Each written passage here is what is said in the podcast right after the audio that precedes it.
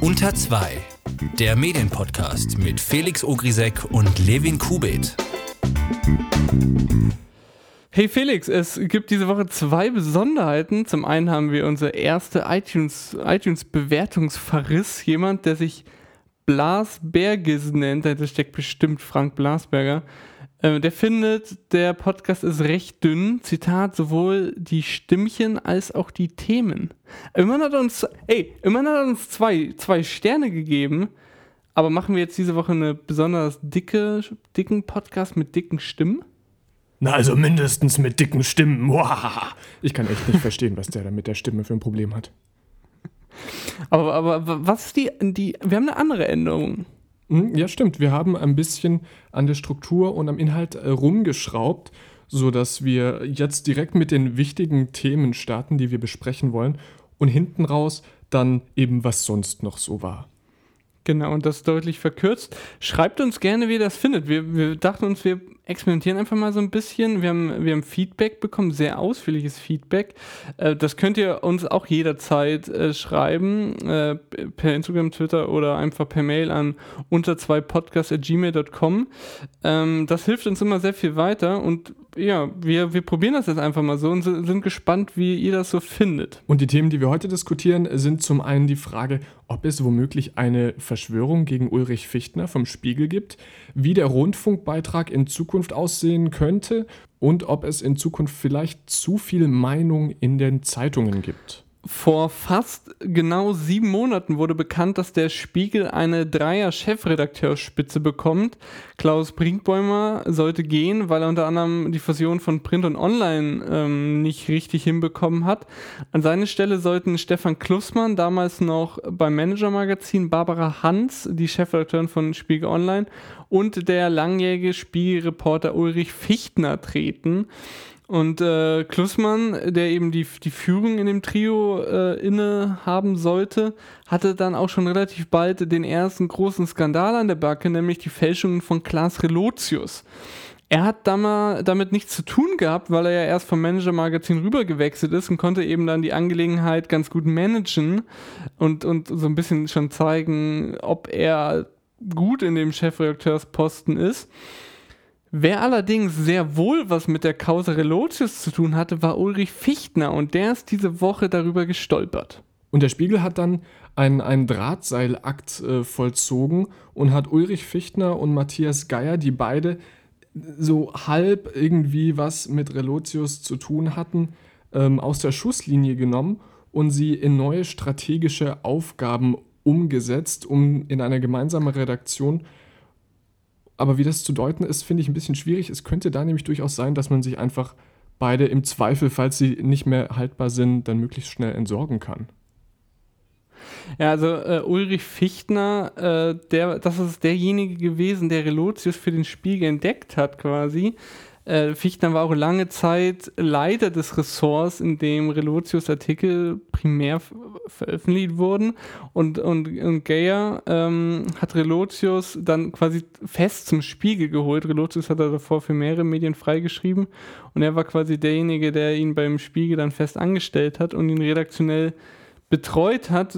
Deswegen der Grund, wieso die, die Nähe einfach zu groß war und sie, sie gekickt wurden. Das Spannende daran ist ja, dass es eine, eine äh, Untersuchungskommission zum Fall Relotius gibt und äh, dass äh, Steffen Klussmann, der Chefredakteur, gesagt hat, dass beide nicht wirklich verantwortlich sind, aber trotzdem ihnen großen, äh, großer Respekt dafür gebührt, dass sie ähm, Verantwortung dafür zeigen oder übernehmen wollen, was ich so ein bisschen fragwürdig finde, denn sie hatten ja beide mit ihm zu tun und hatten ihn quasi beide unter ihrer Fittiche oder unter Kontrolle theoretisch und haben aber da nichts bemerkt. Das ist das, was ich von Seiten des Spiegels schon wieder fast ein bisschen intransparent und seltsam finde. Genau, also Klussmann sagt wört, wörtlich, gleichwohl übernehmen sie Verantwortung, um den hohen Maßstäben gerecht zu werden, die wir auch an andere anlegen, um äh, und um jegliche Zweifel an der Integrität des Spiegels auszuräumen. Genau, also was, was jetzt wie gesagt folgt, die beiden äh, führenden Köpfe beim Spiegel dürfen nicht ihre eigentlich angedachte Leitungsfunktion ausüben, aber was sie stattdessen machen, ist nicht minder interessant und auch, wie ich finde, ein bisschen kurios. Ich bin da ein bisschen hellhörig, hellhörig geworden, als ich äh, gesehen habe, was in der Pressemitteilung steht, was eben jetzt Fichtner und Geyer äh, statt ihren eigentlichen angedachten Jobs machen werden. Fichtner soll Reporter mit besonderen Aufgaben werden und soll direkt an die Chefredaktion angebunden sein. Er soll Titelgeschichten konzipieren und ähm, verfassen und im Auftrag der Chefredaktion große Projekte vor, vorantreiben. So heißt das äh, in, der, in der Pressemitteilung. Aber mal ganz ehrlich, inwiefern unterscheidet sich das jetzt von seiner Aufgabe als Chefredakteur? Er soll, sollte ja, so hieß das damals in den, in den Medienberichten, er sollte so die textliche und journalistische Qualität des Spiegels weiter vorantreiben, weil Fichtner, das vielleicht so als, als Hintergrundinfo, gilt ja als sogenannte Edelfeder, also als jemand, der, der eine hervorragende Schreibe hat. Und jetzt soll er angedockt an die Chefredaktion Titelgeschichten konzipieren und große Projekte vorantreiben.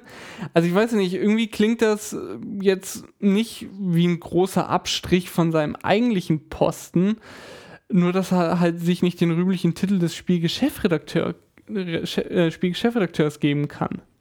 Was da noch dazu kommt, ist ein Text von Media von äh, Marvin Schade, der da äh, fast schon so ein bisschen Verschwörerisches rein interpretiert in die Vorgeschichte, ob es denn möglicherweise einen Putsch gegen Fichtner innerhalb des Spiegels geben könnte.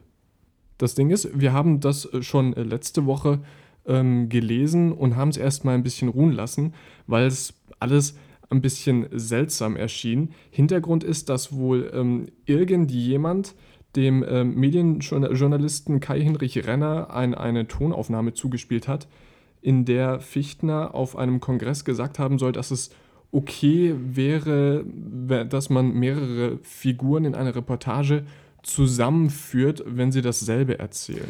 Aber Fichtner hat sich äh, mittlerweile ja schon auf Twitter zu diesen Vorwürfen geäußert. Was hat er denn da gesagt? Ulrich Fichtner hat gesagt, erstens, und das ist äh, sein direktes Zitat, um seine, ten, äh, seine tendenziöse Kolumne zu halten, hat Herr Renner Material und Argumente ignoriert, die ihm vor Veröffentlichung zur Verfügung standen. Zweitens da muss man, da, warte mal, da muss man aber dazu sagen, dass es so war, dass äh, Renner offenbar Fichtner damit quasi konfrontiert hat, so wie das mhm. gehört.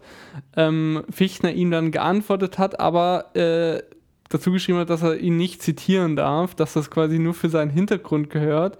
Ähm, und eben auch in seiner Kolumne hat er dann geschrieben, dass da schon ein paar interessante Sachen drin standen, aber er darf es ja wie gesagt nicht ähm, zitieren. Deswegen ich weiß nicht, ob das von Fichtner jetzt so genial war. Also er tut es ihm mal quasi vorwerfen, dass ähm, dem ähm, Renner Material und Argumente zur Verfügung standen. Ja gut, aber darf sie ja irgendwie offenbar, durfte sie offenbar ja nicht veröffentlichen.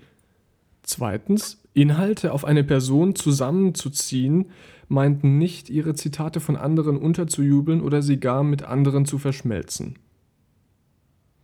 Und das finde ich, muss ich sagen, ist, also äh, Fichtner stellt sich sehr unglücklich dar mit diesen, mit diesen Vorwürfen, die ja eher so mittelmäßig sind, aber er schafft es da dann in seiner Argumentation, sich tatsächlich noch ein bisschen ähm, weiter reinzureiten, beziehungsweise in der Art, wie er äh, kommuniziert, wobei dieser zweite Punkt, diese Inhalte auf eine Person zusammenziehen und das dann ähm, äh, irgendwie zu verfälschen, da, da ähm, würde ich ihm schon recht geben. Bei drittens heißt es dann, es meint die journalistische Notwendigkeit, ganze Gespräche äh, zu einigen wenigen Aussagesätzen verdichten zu müssen. Diese Sätze des Autors stehen im Artikel dann im Wechsel mit den Aussagen jener Figuren, die tatsächlich zitiert und szenisch dargestellt werden. Und zum Schluss viertens, hätten mich die Teilnehmer am Reporterforum 2016 so verstanden wie Herr Renner heute, warum hat es dann nicht sofort einen Skandal gegeben? Gutes Schlussargument. Also ich finde so, äh, das ist auch so der Punkt, den, den Marvin auch beschrieben hat. Die, die Vorwürfe, die Brenner eben in, seinem, in seiner Kolumne da aufgebracht hat, die sind jetzt, ja, Fichten hat jetzt quasi argumentativ quasi ein bisschen widerlegt. Sie sind, ne, ja, ich weiß nicht, aber was auf jeden Fall das Interessante ist, ist das, was eben was Marvin geschrieben hat, dass es im Spiegel immer wieder so größere ja, Intrigen gibt Und äh, eben, äh, Marvin Schade hat da so ein bisschen so die Theorie gesponnen, äh, dass eben hier quasi Leute quasi Fichtner aus dem Amt treten wollen.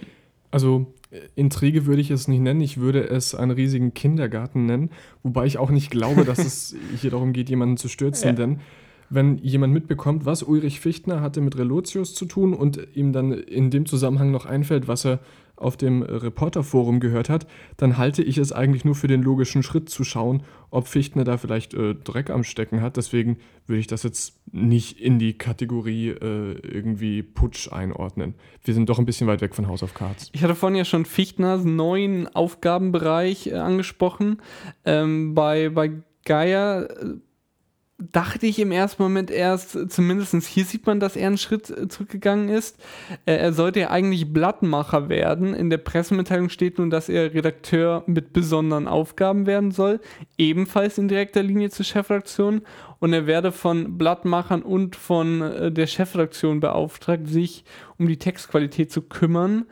Ähm, also quasi man sieht so ein bisschen, dass er jetzt nicht mehr derjenige ist, der beauftragt, sondern er wird beauftragt von den Blattmachern und von der Chefredaktion. Aber eigentlich so ein riesiger Rückschritt ist das jetzt nicht. Also er ist immer noch in, in, in, einer relativ führenden Position, oder? Ja, er kriegt halt ein neues Namensschild, aber sonst ändert sich da nicht viel.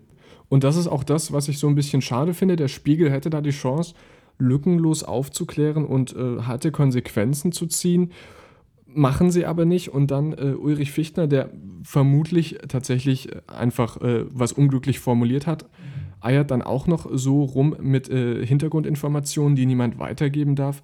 Es, es hat alles wenig mit Transparenz zu tun und es ist schade, äh, in den Zeiten, in denen wir uns gerade befinden, wäre nämlich Transparenz im Journalismus doch gar keine so schlechte Idee. Von Transparenz im Journalismus kommen wir jetzt zu etwas ganz Schlimmem. Äh, nicht so schlimm ist die Form, in der wir es besprechen, nämlich das ah. Quiz. Ich habe wieder was vorbereitet. Ähm, aber quasi das, was passiert ist, ist nicht schön. In Neuseeland gab es ja diesen schrecklichen rassistischen Anschlag. Der Täter hatte von Teile live gestreamt. Und ähm, die, die Plattformbetreiber waren danach mächtig im Trouble, Kopien von diesem Live-Video zu löschen. So, und jetzt kommt die Frage, was denkst du, wie viele Videos Facebook innerhalb von 24 Stunden gelöscht hat? Oh, ich glaube, ich habe da was im Kopf. Es könnten 1,5 Millionen gewesen sein. Ah, verdammt, ich habe mir, ich habe, er hatte schon das, äh, befürchtet, dass du das auch gesehen hast. Aber es stimmt, ja, es waren 1,5. Es waren 1,5 Millionen Videos von der äh, Attacke. Äh, das hat Facebook selbst geschrieben. Und äh, Facebook gibt auch an, dass es äh, 1,2 Millionen davon schon während des Uploads geblockt wurden. Hallo Upload-Filter.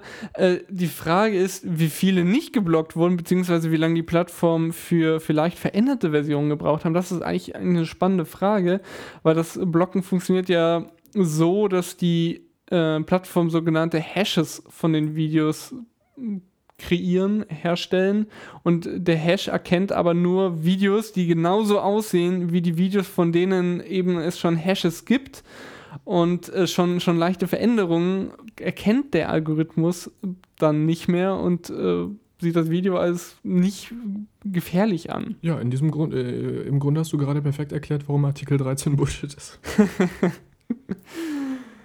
Kommen wir jetzt zu was anderem, was äh, nicht Bullshit ist, sondern sehr, sehr wichtig für den äh, Erhalt unserer informierten Gesellschaft und der Demokratie. Es geht um unser alle Lieblingsthema GEZ oder wie der moderne Mensch sagt, Rundfunkbeitrag.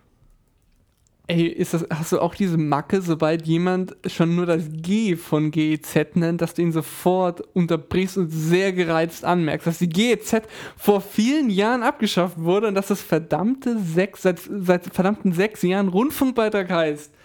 Also ich ärgere mich da jedes Mal drüber. Nö, ich nicht. Ich sag dir auch warum. GZ spricht sich viel schneller als Rundfunkbeitrag. Und ich bin einfach manchmal sehr sprachfaul. Wenn es äh, große Medien machen, dann äh, ärgert mich das tatsächlich. Aber so im privaten Umfeld, wenn da jemand GZ, da, da sage ich das auch manchmal. Und ich bin wirklich großer, großer Liebhaber des Rundfunkbeitrags. Ach, es ist einfach hm. nur Sprachfaulheit. Okay. Also außer wenn ich jemand ärgern will, der den Rundfunkbeitrag kacke findet, dann korrigiere ich ihn gerne, wenn er GZ sagt. Ja, ich finde immer schön die Leute, die GZ-Gebühr sagen. Ja, mein, so sind sie halt. Ja, äh, also wir wollen heute über den Rundfunkbeitrag sprechen. Wieso? Weil er im Jahr 2021 erhöht werden muss, weil die Sender mehr Geld brauchen. Mhm, das ist ein wunderbares Aufregerthema, aber dieses mehr Geld brauchen ähm, wird, wird sehr genau geprüft. Die ähm, Sender, also ARD, ZDF und Deutschlandradio, können ihren Finanzbedarf anmelden bei der KEF, das ist die Kommission zur Ermittlung des Finanzbedarfs der Rundfunkanstalten, sexy Abkürzung. Äh, die setzt sich so zusammen, dass äh, die ähm, Länder, die Bundesländer, ähm, Verantwortliche in diese Kommission setzen. Und ich habe mir mal diese Liste angeschaut, die ist auch ähm, relativ ausgewogen. Es sind ein paar Politiker, ein paar Staatssekretäre und äh, relativ viele Wissenschaftler dabei, so attraktive Sachen wie Verwaltungsrecht und so Sachen. Also es, es, sind wirklich Leute, die sich in irgendeiner Form damit auskennen, um den GZ-Gegnern hier ein bisschen den Wind aus den Segeln zu nehmen. Die ähm, KEF äh, prüft dann, ob die, diese, diese, diese Beitragshöhe okay ist und empfiehlt das dann den Ministerpräsidenten der Bundesländer. Und die müssen dann diesen Staatsvertrag über die neue Beitragshöhe abschließen. Und das geht dann wiederum äh, in die Landtage und die müssen das dann abnicken. Das ist die Theorie und das ist ganz schön kompliziert jedes Mal. Und äh, momentan wird ein neues Modell besprochen. Das schaut grob so aus, dass der Beitrag nach einem Index steigt, der könnte, könnte man zum Beispiel an die Inflationsrate anhängen. Damit könnte man dann immer auf die steigenden Preise verweisen, wenn es wieder um die Erhöhung des Rundfunkbeitrags geht. Nach dem Modell, was gerade aus, äh, ausgearbeitet wird, würde die KEF noch einmal 2021 den, den Beitrag quasi ermitteln und von da an würde dann der Index greifen die KEF würde von, von da an dann der, die Aufgabe zukommen, zu prüfen, ob die Sender über- oder unterfinanziert sind. Und ähm, am Donnerstag, also jetzt vergangenen Donnerstag, haben sich die Ministerpräsidenten getroffen, um über den Rundfunkbeitrag zu beraten. Und eigentlich hat man angenommen, dass das Indexmodell an diesem Tag weiter vorangebracht wird. Offenbar ging es darum aber recht wenig. Äh, Rheinland-Pfalz hat, äh, ja, hat den Vorsitz äh, in der Kommission und äh, Manu Dreyer, die Ministerpräsidentin von Rheinland-Pfalz, äh, die hat, die also dafür zuständig ist, die hat sich recht verhalten dazu geäußert. Tatsächlich ist das für die Politiker auch immer so ein bisschen ein Drahtseilakt, ob sie das abnicken wollen. Denn äh, der, der Rundfunkbeitrag ist ein sehr sensibles Thema. Aktuell liegt er bei 17,50 Euro und er müsste laut Prognose 2021 mindestens auf 19 Euro erhöht werden. Ja, das ist mehr als Netflix und dementsprechend gibt es da dann eben auch Leute, die das äh, kacke finden, wenn äh, ihr politisches Lager dann das äh, befürworten wollen würde. Deswegen sind die Politiker da so ein bisschen in der Zwickmühle. In den letzten ähm, Jahren war es äh, so, dass von 2009 bis 2015 der Beitrag bei 17,98 Euro lag und 2015 äh, bis 2021 ist er dann bei 17,50 Euro, also gesunken. Und dieses Indexmodell würde dann vorschlagen, dass man ab 2021 so ähm, höchstens 18 Euro nimmt, das ist der politische Wunsch, und dann eben diesen Indexwert stufenweise erhöht. Und ich stelle mal ganz unverfänglich die Frage an dich. 17,50 Euro. Ich meine, äh, ich bin Student und äh, BAföG befreit, ich muss das nicht zahlen. Aber 17,50 Euro, ist das zu viel? Ist das zu wenig für das, was sie gerade machen? Ich finde, die Beurteilung der Frage ist äh, sehr schwer, weil es halt einfach der, der öffentlich-rechtliche Rundfunk ist ja äh, eine gute Sache und stellt so ein, quasi so ein Basislevel bereit und ähm, quasi auch wenn, wenn, stell mal vor, wenn in Deutschland irgendwann mal der, der private Journalismus irgendwie ins, ins, ins Studium gerät, ja, dann gibt es halt den öffentlich Rundf äh, öffentlich-rechtlichen Rundfunk, der das dann, der das quasi immer noch bereitstellt und, und schon deswegen ist er gut. Also 17,50 Euro, ich weiß nicht, man könnte natürlich Geld sparen, aber das ist immer so eine subjektive Sicht, mhm. deswegen, ich weiß nicht, wie siehst du das denn? Also der Punkt ist ja, vor allem bei diesem, bei diesem Indexverfahren, ähm, dass da die äh, Privatwirtschaft so ein bisschen querschießt, weil der öffentlich-rechtliche Rundfunk muss auch noch wettbewerbsrechtlich fair bleiben. Und ähm, wenn dann der öffentlich-rechtliche Rundfunk mit diesem Index durch ähm, aufgrund der Inflationsrate bezuschusst wird, dann muss er nicht mehr gegen die Inflation ankämpfen, anders als die privatrechtlichen, die das dann äh, unfair finden könnten und dagegen klagen könnten. Äh, grundsätzlich ist es aber so, dass ich finde, 17,50 Euro für das, was sie jetzt machen, also Menge zu Geld ist okay, aber Qualität zu Geld äh, finde ich nicht so geil. Ich glaube, es gibt da deutlich Einsparpotenziale, ähm, ohne den Auftrag zu verletzen. Und ich verstehe auch, dass über die äh, Zeit, die es den öffentlich-rechtlichen Rundfunk gibt, dass er langsam teurer werden muss, weil äh, so funktioniert Kapitalismus. Ähm, allerdings von 17,50 Euro auf 19 Euro finde ich ist doch ein harter Sprung. Ich fände es gut, wenn sie es noch irgendwie hinkriegen, diese 17,50 noch ähm, auch ab äh, 2021 noch eine Weile zu halten und stattdessen ein paar Sachen wegzusparen. Denn äh, in aller Freundschaft und in aller Freundschaft die jungen Ärzte, da, das muss nicht beides produziert werden. Es gab schon, es gab schon so smartes Vorgehen wie ZDF Kultur, den äh, Fernsehkanal einfach dicht zu machen und das ins Internet auszulagern. Und äh, ähnliches könnte man mit äh, etwaigen sonstigen Programmen wie One zum Beispiel auch machen. Was ist One? Das ist der Punkt. Das ist der Punkt. Da werden, ich glaube, da wurden zuletzt, also das letzte Mal, als ich One geschaut habe, wurden da, glaube ich, ähm, äh, die Olympischen Spiele übertragen, parallel zu den Spielen im ersten, weil sie auf mehreren Kanälen verschiedene Angebote zeigen wollten, weil Sportarten gleichzeitig stattgefunden haben. Aber sonst keine Ahnung, mhm. was One ist. Das braucht keiner mehr. Das, das schauen mutmaßlich junge Leute und Leute, die gerne Wiederholungen von Derek schauen. Ähm, aber im, im Grunde könnte man das Angebot auch einfach online setzen. Ich, ich, ich, bin, ich hab, bin dazu kein Fachmann, aber meine These ist, das ist billiger. Du hast jetzt gerade eben schon deinen Monolog, deine Meinung zum, zum Indexmodell und grundsätzlich zum öffentlichen Rundfunk so ein bisschen durchblicken ähm, lassen. Mhm.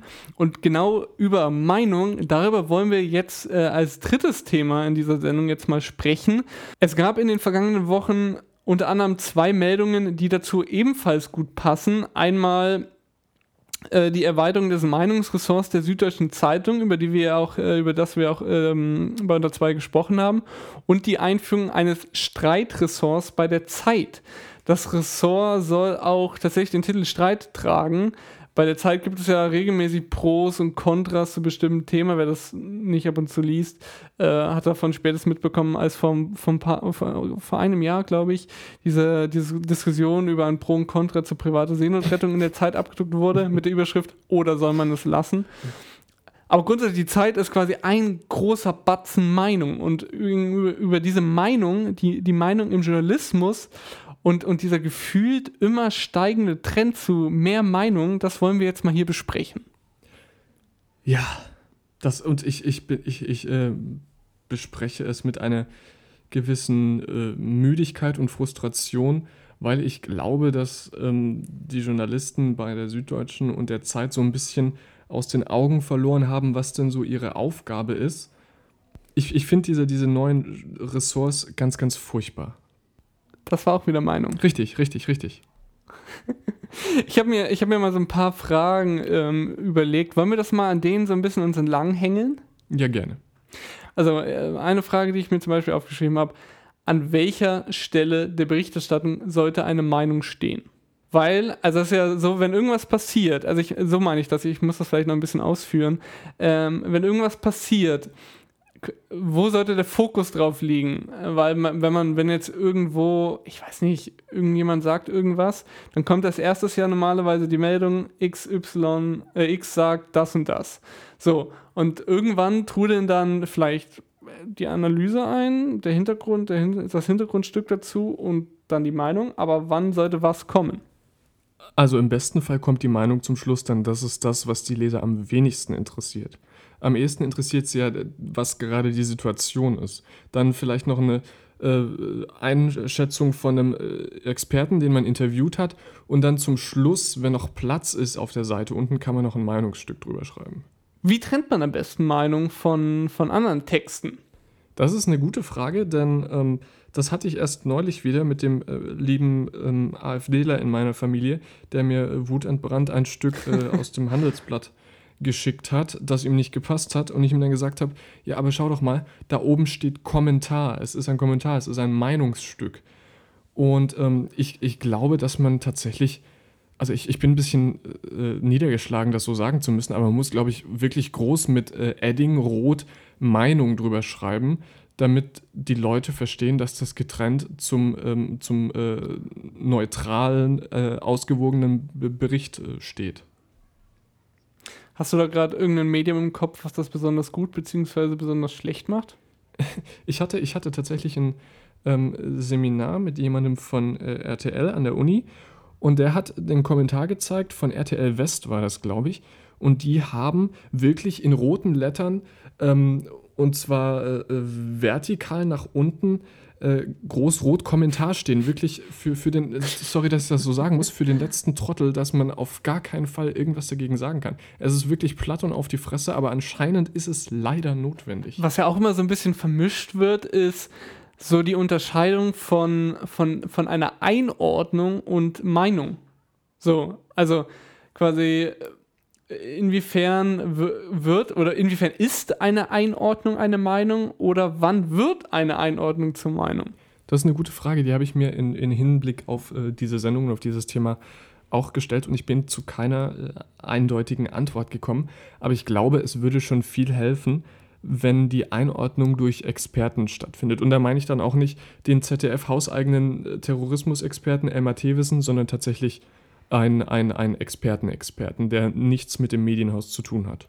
Das wäre, glaube ich, die beste Form der Einordnung.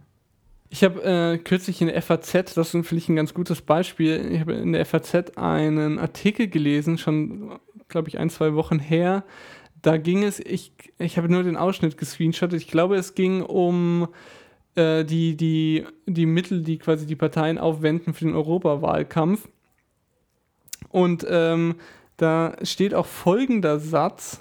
Ich fange jetzt mal kurz äh, einen Satz vorher an, damit das so ein bisschen kontextuell ähm, mehr Sinn macht. Also hier hat, also es geht um die Grünen, hier hat die Partei immer überdurchschnittlich abgeschnitten, meist zweistellig, selbst zu Zeiten, zu denen sie im Inland und äh, um, um die 5%-Hürde bankte, mit der einzigen Ausnahme 1999, nach den schwierigen ersten Monaten Rot-Grün. Und jetzt kommt's.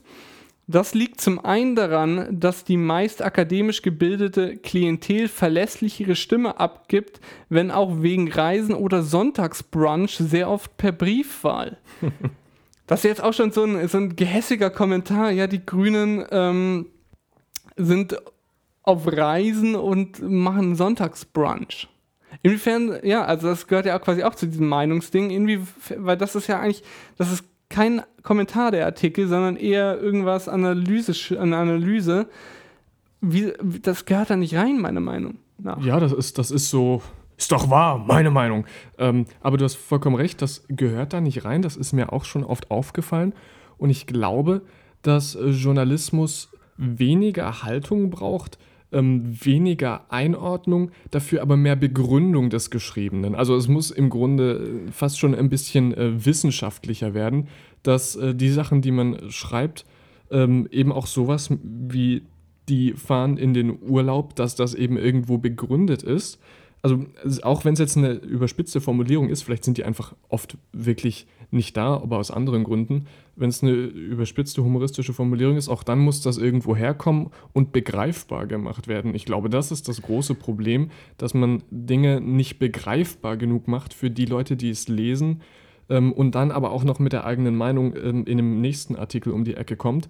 Und ich, ich glaube, dass diese Mischung nicht wirklich gut funktionieren kann. Also zum, zum, zum letzten Teil stimme ich dir auf jeden Fall zu. Allerdings das Erste, was du gesagt hast, da muss ich widersprechen, Haltung. Ich glaube, Haltung ist da erstmal raus und äh, ich glaube, man kann sehr wohl als, als Redakteur, als Journalist eine Haltung haben, ähm, was nicht unbedingt dazu führt, dass es ein, ein Meinungsartikel wird. Nur weil du Haltung im Text zeigst. Da müsste man jetzt über den Begriff Haltung definieren. Ich möchte, also meine Auffassung ist, ich möchte nicht, dass der Leser bei einem Bericht weiß, was ich denke, wenn ich das schreibe. Ja, aber es können also grundsätzliche Haltungen sein, zum Beispiel ähm, Haltungen für Menschenrechte oder so. Ja, aber das würde ich nicht als also Haltung beschreiben, das ist einfach eine Selbstverständlichkeit in Deutschland. Okay, schlechtes Beispiel, was ist ein anderes? Ähm Und das ist nämlich, ich glaube, das ist nämlich der kritische Punkt. Ähm, eine Haltung haben, die aber universell sein muss und damit äh, steht man dann eben automatisch auf dem äh, Boden des Grundgesetzes und bei allem anderen muss man wahnsinnig vorsichtig sein, sodass es nicht äh, politisch wird oder dass man nicht was Politisches aus den Texten rauslesen kann. Das ist gerade ein dünnes Eis und ich glaube, dass viele Leute äh, Haltung mit äh, politischer Haltung verwechseln. Eine weitere Frage, die ich mir aufgeschrieben habe, an, äh, die wir noch besprechen könnten. Ist jetzt hier die Zeit baut äh, Streit, also ein Meinungsteil quasi aus, die SZ auch. Wieso wird nicht in Investigatives quasi investiert und das ausgebaut, äh, sondern Meinungsberichte? Ähm, diese Frage würde ich so direkt an Redaktion at Zeit und Redaktion at SZ weiterleiten. Das ist nämlich eine absolut berechtigte Frage. Investigativ ist zurzeit vermutlich wichtiger als, als eine Meinung. Denn Meinungen bekommt man auch im Internet viel schneller und meistens auch viel lustiger geschrieben. Was mir auch aufgefallen ist, also das ist eine These von mir, dass in hm. Audioformaten Meinung wesentlich stärker vertreten ist. Vielleicht auch einfach, weil es, weil es leichter mal äh, einzubauen ist. Also äh, es ist jetzt auch mehrmals, während wir hier über Meinungen sprechen, ist mehrmals der Satz gefallen, meiner Meinung nach. Das zeigt ja auch, also es geht leichter mal schnell zu sagen, ähm, dass irgendwie seine Meinung loszuwerden oder auch schon ähm, quasi wertende Adjektive einzusetzen, indem man sagt, ähm, das Spiegellayout hat sich verbessert. Dann sagt man ja quasi, dass es, ja, es ist besser geworden. Das hört sich im ersten Moment irgendwie nicht so an wie, wie, ein, wie ein Meinungsstück ähm, oder, oder dass man seine Meinung kundtut, aber de facto ist es eins, weil das Einzige, was der Spiegel gemacht hat, ist seine, sein Layout überarbeitet. Also das ist schon länger her, ist jetzt nur ein Beispiel. Ähm, aber auch so fließt ja Meinung ein. Ich bin ja von deiner, von deiner Investigativ statt Meinung-Idee sehr angetan, denn ich glaube, dass ähm, in den Zeitungen mehr, mehr äh, unkommentierte Fakten stehen sollten. Also dass einfach der Journalist berichtet und der, der ähm, Konsument dann seine, seine Meinung. Ach, ich, ich möchte jetzt nicht sagen, bild dir deine Meinung, aber du, du weißt, wo es hingeht. ja, das, so war hier so, so ein bisschen die ursprüngliche Idee, oder? Als Journalist berichtet man, sagt quasi, sagen, was ist, um einen anderen Slogan auch hier zu nennen. Und der, der Leser, der Hörer, der Zuschauer bildet sich dann quasi auf diesen, auf diesen sachlichen Einordnungen, sachlichen Geschehen, sachlich geschilderten Geschehnissen, was er davon hält. Und da, äh, dahingehend finde ich es eben auch spannend, was hier Eva Schulz mit Deutschland 3000 macht. Ich glaube, sie hat das sogar mal so direkt gesagt, dass ihr Format quasi bewusst quasi eine Ansicht, eine, eine Meinung präsentiert, an der man sich halt entweder reiben kann oder ja, die, die einem hilft, selber eine Position zu finden, eben zum Beispiel die, die Eva Schulz dann präsentiert. Die Idee finde ich grundsätzlich auch ähm, ganz gut. Sowas könnte auch äh, in der Zeitung funktionieren, wenn man eben eine Ecke macht, wo man dann äh, eben fiktiv als PR-Charakter sozusagen überspitzt ähm, aus, aus einer Ecke berichtet, sodass man dann als Leser relativ schnell Argumente dagegen findet und dann anfängt selber ein bisschen drüber nachzudenken, was denn dafür und was dagegen spricht.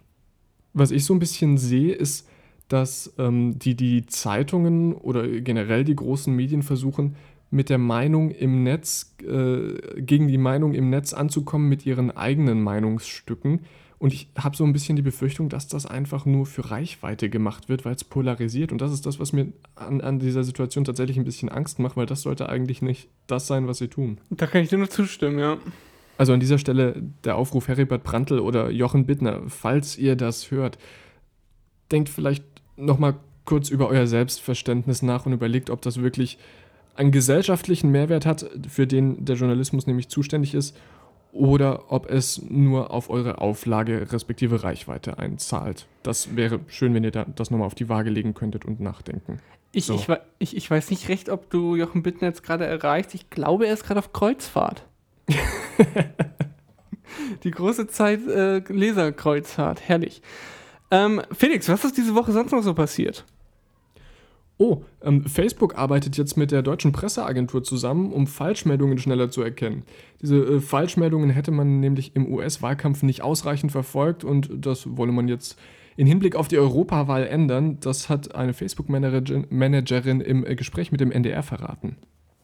Außerdem hat sich die Frankfurter Allgemeine Zeitung recht abrupt von einem ihrer Herausgeber getrennt. Holger Stelzner, der als Herausgeber für Wirtschaft und Sport 16 Jahre lang zuständig war, wurde mit dem Satz, die Grundlage für eine weitere vertrauensvolle Zusammenarbeit mit den anderen Herausgebern war nicht mehr gegeben, abgespeist. Bei der FAZ hat er das vierköpfige Herausgebergremium eine weitaus relevantere Rolle als sonst. Es bestimmt die Leitlinien des Blatts und seine Mitglieder sind Gesellschafter.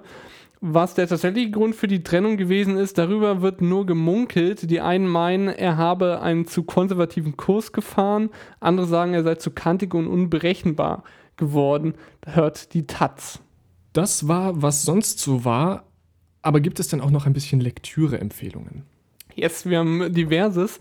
Zum Beispiel einen sehr guten Text von äh, The Atlantic, in dem es um Hass auf Instagram geht. Es hieß ja lange, hey, bei Instagram sind alle so freundlich und nett.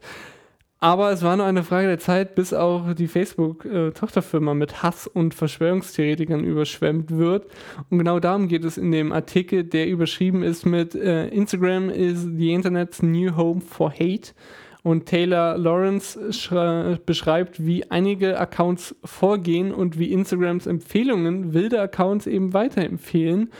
Und sehr beängstigend fand ich auch, dass, oder sehr aufschlussreich äh, war auch das Zitat am Schluss des Textes. Da wird ein, ein Junge zitiert, der einige solche Seiten mit den wilden Theorien abonniert hatte, aber irgendwann selbst gemerkt hat, dass da irgendwas faul ist und dass alles nicht so richtig ist. Und er sagt, er habe einige von den Behauptungen von den Instagram-Seiten in Debatten in seiner Klasse wiedergesehen und er wisse, wo sie herkommen. Außerdem hat Google neulich einen neuen Gaming-Service vorgestellt, aber der könnte auch demnächst bei den Produktleichen landen. Genau, das ist unser Klicktipp der Woche. Google Cemetery, also der Google-Friedhof. Das ist eine, eine Seite, nicht natürlich nicht von Google, aber dort werden oder da hat jemand alle Google-Dienste gelistet, die eingestellt wurden, samt Begründung, wieso. Sehr interessant, da mal durchzuscrollen. Ich dachte echt bei manchen Diensten, dass es die noch gibt. Verlinken wir euch ebenfalls in den Show Notes. Außerdem die Frage, wie geht Facebook mit Terrorismus in Livestreams um? Du hast mir da vorhin im Quiz schon äh, die Frage der Zahlen gestellt. Und die Redaktion von Motherboard hat Dokumente aus dem Facebook-Trainingsprogramm für Mitarbeiter erhalten und erklärt, wie Facebook die Inhalte der Plattform moderiert. Alle guten Dinge sind vier, deswegen jetzt hier noch eine weitere Leseempfehlung. Funk hat ja mit der News WG ein Nachrichtenformat auf Instagram und die SZ hat die drei Macher porträtiert und äh, sich angeschaut, wie das so in der News WG alles abläuft. Was mich echt gewundert hat, ist, wie krass gestellt alles offenbar ist. Also das wird haarklein besprochen, jedes Detail abgewogen und, und, und quasi auch einfach mal nachgetreten, nur weil irgendwie irgendwas nicht ganz im Detail gestimmt hat. Ähm, und bei den Inhalten, die, ähm, die, die ich dort gesehen habe, hat mich auch gewundert, dass da tatsächlich mehrere Redakteure arbeiten. Ähm, also hat mich schon gewundert, dass die so viele, so viel hm, Personal brauchen für die Stories. Wir wenden uns dem Schluss zu und hörst du diese Musik? Mhm, mhm. Oh ja, das, das ist neu. Ist das jetzt unser Rausschmeißer? Ah ja, das ist, damit haben wir ein bisschen die Stimmung, die Schlussstimmung ähm, und kommen zu der ähm, allzeit beliebten Kategorie Plus Minus. Was hat dir diese Woche denn nicht gefallen? Was ist diese Woche passiert, wo du den Kopf geschüttet hast? Dass die gute Nachtgeschichte ausstirbt und medial ersetzt wird, nämlich durch Hörbücher und YouTube. Der Kunderschutzbund Bayern hat zum äh, Tag der Geschichte diese, diese erschreckende Meldung veröffentlicht und aufgerufen, ähm, wieder gute Nachtgeschichten vorzulesen, weil das zwischen, zwischen Kind und äh, Eltern sehr wichtig sei und äh, die Kinder nicht vor Hörbücher oder YouTube-Videos äh, zu setzen. Deswegen an dieser Stelle, habt ihr einen Hamster, habt ihr einen Hund, lest ihr mal wieder was vor. Es ist wichtig. Ich finde das traurig, dass die gute Nachtgeschichte aussteht. ja, ich möchte als Negativpunkt einfach nochmal ganz kurz die zu viele Meinungen im Journalismus hier betonen. Kurz und bündig, dann kommen wir jetzt schnell zum Positiven. Sehr schön. Ich freue mich wie äh, ein kleines Kind, wie ein kleines frisch gebadetes Kind, das im äh, Bademantel mit Cola und Salzstangen auf der Couch sitzt und wetten, Oh, ich weiß schon, was kommt.